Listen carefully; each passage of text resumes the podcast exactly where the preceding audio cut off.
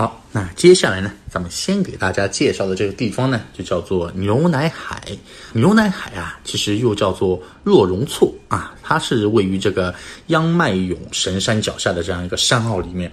哎，它是一个面积不大，这个形状呢又看上去像水滴的这样一个古冰川湖。四周呢，它其实是个雪山环绕，湖水呢也是非常的晶莹碧蓝，湖畔呢就是像一个一圈乳白色的这样一个环绕。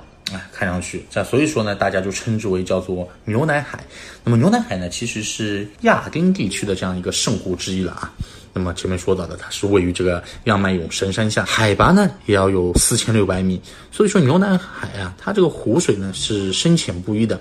那么你近岸的话，由于湖底它比较远久的这样一个植物沉淀，所以说看上去呢，哎，略显有点黑色啊。但是你再往里面一些的话，就是看上去就是浅绿色的一带了。再深处的话，对吧？就是看上去碧绿色的这样一个水面，它这个是蓝的非常非常的透亮。那么阳光如果说照亮在这种静静的湖面上的话，这个水面就像宝石一般，这种熠熠闪光，非常非常的美。那么传闻啊。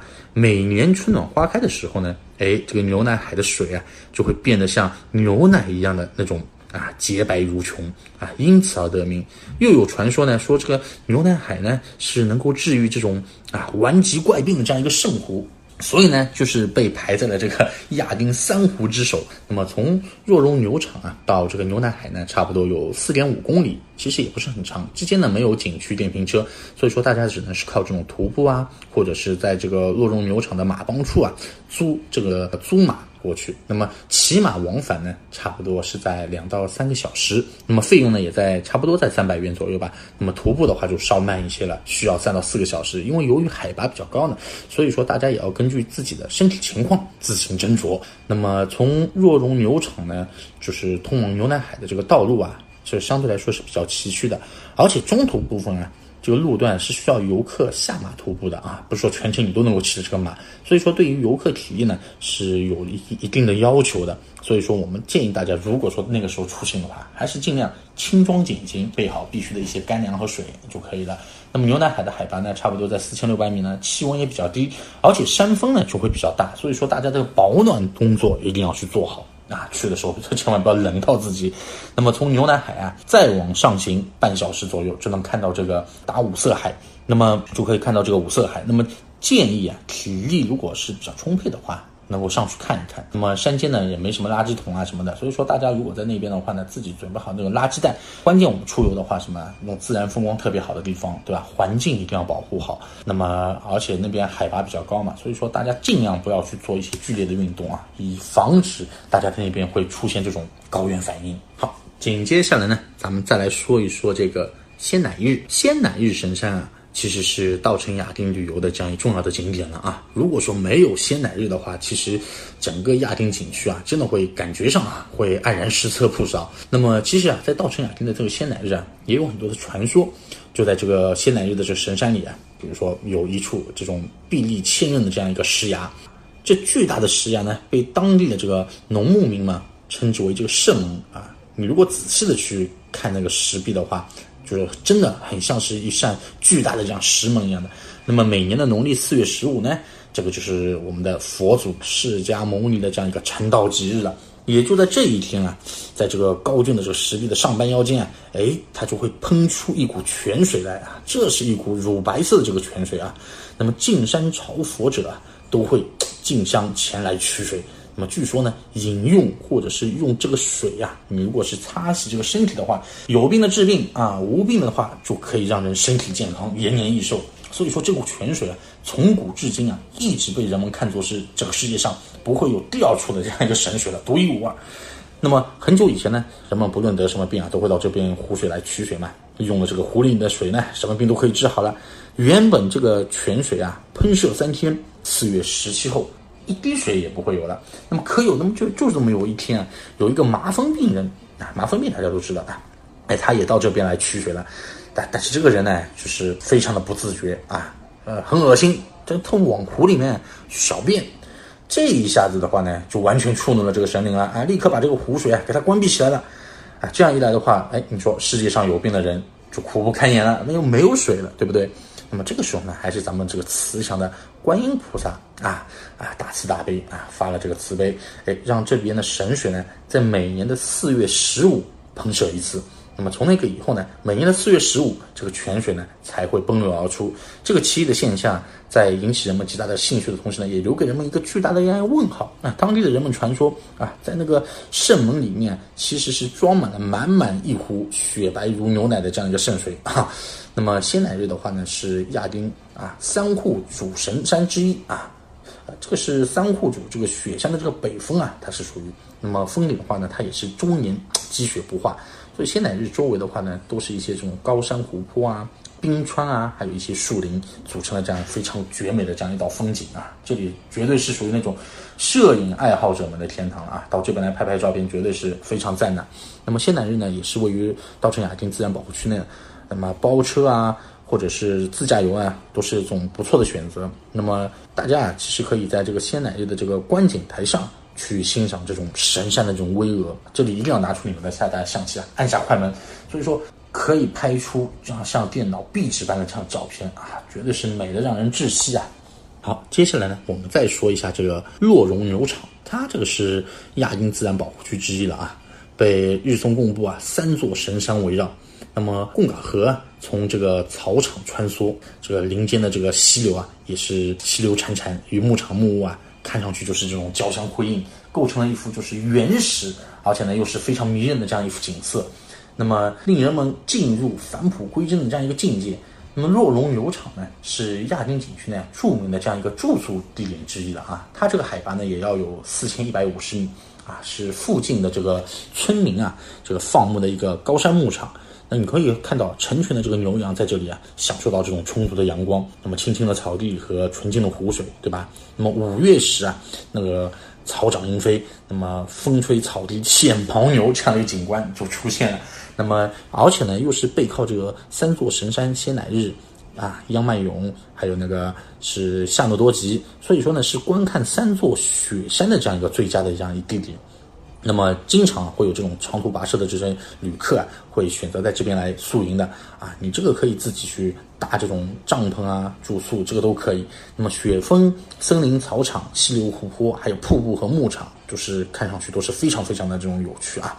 那么在这里的话呢，就是日松贡布三座神山呢，你也是尽收眼底的。像这种喀斯峡谷啊，它就看上去就是狭长深邃啊，谷口海拔也有三千八百米，那么谷底海拔呢有两千九百米。对吧？谷内的话，它它都是属于那种森林密布、怪石多峨的那种感觉。那么还有像这种瀑布啊，这种瀑布看上去就是吼声震天的啊。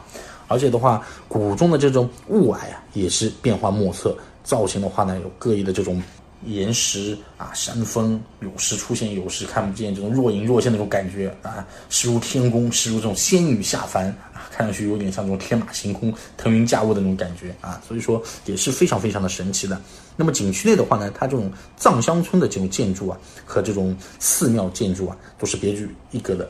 那么风貌呢，看上去非常独特啊。这里的人们呢，都非常崇拜这个自然，他把大自然呢就当做这种生存的这样一个根基，与大自然相依为命啊，和谐相处。所以说他们那边呢，非常的纯洁朴实，和睦共处。当地人的话，都是属于那种一人有难大家帮助的啊。而且呢，对于我们这种游客也是非常的友善。所以说这里的话呢，也是最后的这个香格里拉。那么，洛绒牛场呢，也是通往这个牛奶海还有五色海的这个必经之地啊。一般情况下，单边步行的话，差不多就要三点五个小时左右了。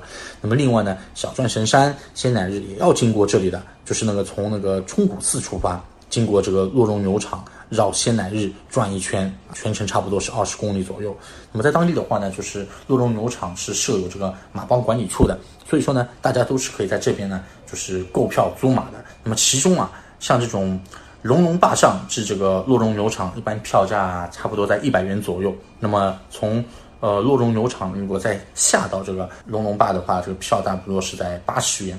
而且是冲古寺到那个洛绒牛场的话，票价差不多是在六十元。然后从同样返回来的话，差不多是在五十元。所以说大家可以在这个龙龙坝处啊去购买这个景区的全程往返马票啊，差不多一百八十元左右。那么前面既然我们大家已经说到那个冲古寺了啊，那我这边就来给大家介绍一下。其实冲古寺呢，它就是位于这个仙乃日神山脚下，海拔呢是差不多在三千八百八十米。那么原寺院啊，它其实已经是损毁比较严重的。那么入眼的话呢，看上去像一片啊残垣断壁。那么冲古寺啊，它其实隶属于这个贡嘎朗吉林寺。那么有这个扎巴在这边念经诵佛，经堂内呢也是供佛有这个佛祖释迦牟尼佛像。那么在亚丁景区以内的话呢，就是冲古寺啊，它这个位置是非常好的啊。那么身处冲古寺的话呢，对面就是千年不化的三座神山，脚下呢又是开门野花的这样一个草甸。啊，它身后呢又是这种险峻、险峻雄浑的这样一个亚丁峡谷啊，冲古寺，所以说感觉就是如天堂之门一样的守护着这个神圣的香巴拉王国。那么，一九二八年的时候啊，就是约瑟夫·洛克到这边来考察的时候呢，就是在这个冲古寺住了三天。他呢，就是透过这个寺庙的窗户啊，远眺月亮下宁静祥和的这个亚丁村。这个就是詹姆斯·希尔顿笔下的就是那个消失的地平线中啊，这个美丽的蓝月山谷的原型了。那么传说呢，五世达赖喇嘛阿旺洛桑嘉措得知这个圣地啊日松贡布，哎，他没有这个弘扬佛法的这样一个寺庙，于是呢就想派这个让那个降根啊，这个人名字也比较难读啊，叫做什么？叫降根秋加措大师，降根搓加搓加措大师。